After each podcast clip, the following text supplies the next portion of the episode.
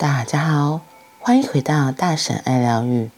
今天我们要来读《爱、自由与单独》里面的“先爱你自己”。孩子们出生时，个个都是完美无瑕的，接着他的美开始被扭曲，直到残缺不全、失去平衡为止。到时候，连他。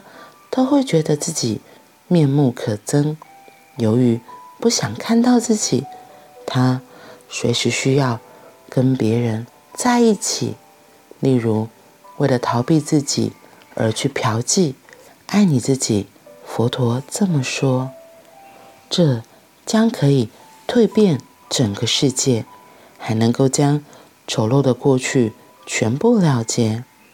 爱自己，宣示着一个。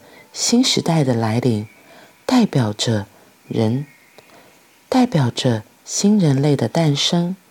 因此，我总是谈爱这个主题。但爱是由一己开始的，接着才能扩大出去。爱会自行不断扩张，你并不需要做任何事来使它拓展。爱你自己，佛陀这么说。紧接着，他又再加上一句话：“然后关照，那即是静心 （meditation）。那是佛陀称呼静心的方式。但先决条件是爱你自己，接下来才关照。假如没有爱自己，就开始关照。”你也许会经历到濒临自杀的感觉。许多佛教徒很想自杀，因为他们没有留意这经文的前半段，而直接跳到第二步，关照你自己。事实上，我未曾在任何对佛陀法句经的评论中见过任何人注意到第一句话：“爱你自己。”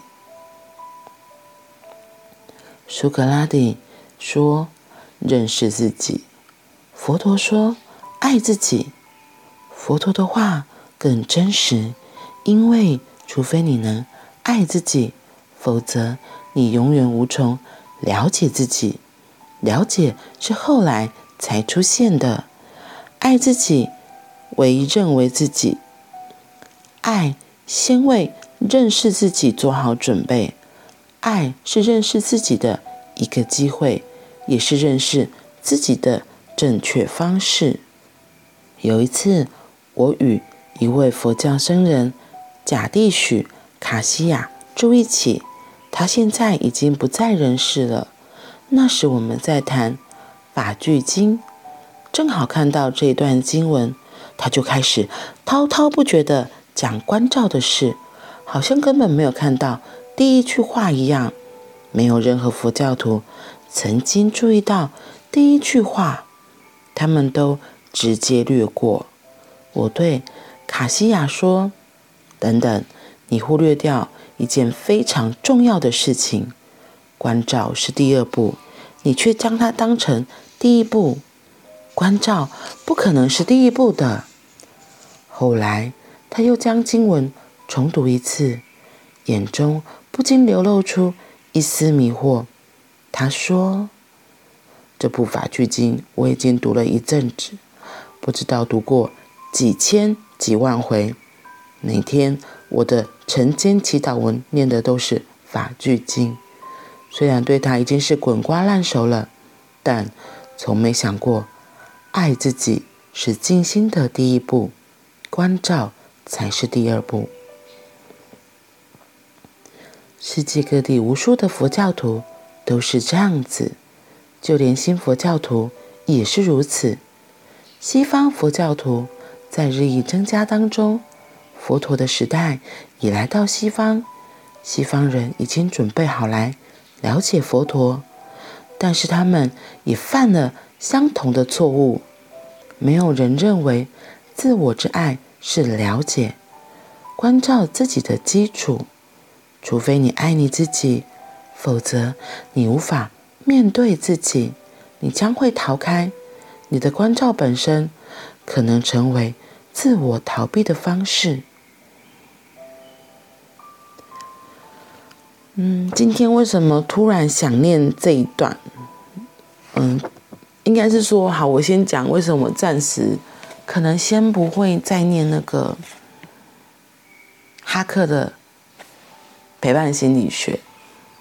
我觉得可能现在的状态，我自己比较想再回来念《爱自由单独》这本书，所以就先回来。然后在前几天的分享中，我有。读过前面的这一段，如果你还记得的话，里面就有个很重要的第一步：爱你自己，然后关照今天、明天、永远。第一步，爱你自己。我其实忘记我上次怎么分享的，不过我现在自己又再看一次，才发现，对，我们能够了解自己，真的非常的重要。然后能够先爱自己，就像他这里说的，爱自己是无条件的接受自己，不管自己是长什么样子。因为我们很容易会批判别人，然后会，我们活在这三维世界，就是二元对立。不是你对，就是我错，所以很容易不小心就掉到这个僵固的思维里。然后这里奥修在提醒我们的是，他后面还有一段，在你所处的周围创造出爱的能量，爱自己的身体，爱自己的头脑，爱你的身体构造，爱你有机的整个人。爱的意义是，不管事情是什么样子，你接受它就是那个样子。别有压抑，唯有当我们讨厌、排斥某件事，才会需要压抑。别压抑，如果你压抑自己，你如何能关照？我们没有办法看着敌人的眼睛，只能看着我们所钟爱的人的眼睛。所以，如果你不是自己所爱的人，你不是自己所钟爱的人，你将无法看着自己的双眼，你会不敢正视自己的脸庞，面对你的真实面目。真的是这样，就是你一定要先能够爱自己，接受自己现在的样子，不然就很容易会到掉到我刚刚说的，因为我们在这三维世界的二元对立。不是喜欢就是讨厌，然后那个讨厌就是你讨厌了之后就很难把它拿掉啊，因为我们很容易对事物贴上标签之后，我们喜欢上一件事情，然后很容易，可是讨厌一件事情，你要把那个讨厌拿掉，其实是不太容易的。你自己有发现吗？像我自己就会觉得，对啊，我讨厌一个人，然后我要再重新对他下定义，只想念他的好，这真的是需要一些时间练习的。那回过头来看我们自己，他这里后面讲到，我们能够看着镜子中的自己吗？只是好好的看着他。我这那个看着你，你如果有机会，你今天也可以练习一下，就是在镜子面面前，就只是如实的看着这个素颜的自己，没有化妆，没有假装，没有伪装，就只是静静的看着，待一段时间。我记得这个练习在。呃，十几年前我第一次接触疗愈的时候，上课的时候有做过这样子的练习。那时候有一本书，他在讲的就是这个练习。然后我就发现，看着镜子中自己，我觉得很难，因为会有很多的心虚、焦虑、恐慌，就慢慢会浮现上来。然后那个心虚，就是焦虑、恐慌，心里面那个焦虑、恐慌。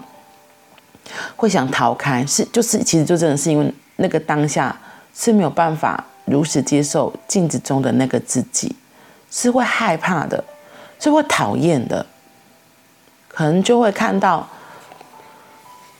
哎，对啊，你为什么在别人面前没有办法好好的说自己想要说的话，或是你为什么还要迎合别人、配合别人？那个批判就是很自然，你在看着自己眼中就会出来，所以就会想要闪躲，然后。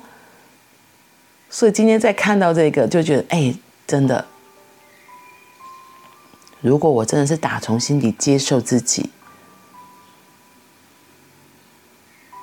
我当然就能够很自在的看着镜子中的自己。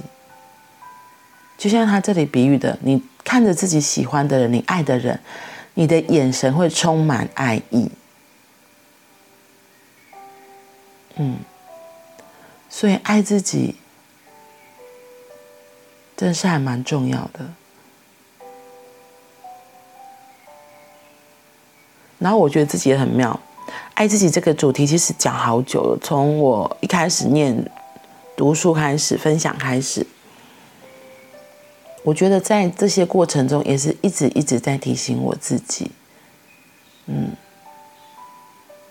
可能就像他前面这段一开始提到，小婴儿本来生下是纯净无瑕，可是，在长大的过程中，有了一些创伤，有了一些不舒服的记忆，他开始变了，开始不相信自己，怀疑自己，以至于他忘了。什么叫做爱自己、珍惜自己？我觉得其实都很好。现在听到的你，或是有时候在书本上啊，在哪里看到爱自己这件事情，它都是一个提醒，提醒我们，提醒我们自己，只要愿意，从现在都可以重新开始。接受自己，爱自己。好啦，今天我们先分享到这里，我们明天见，拜拜。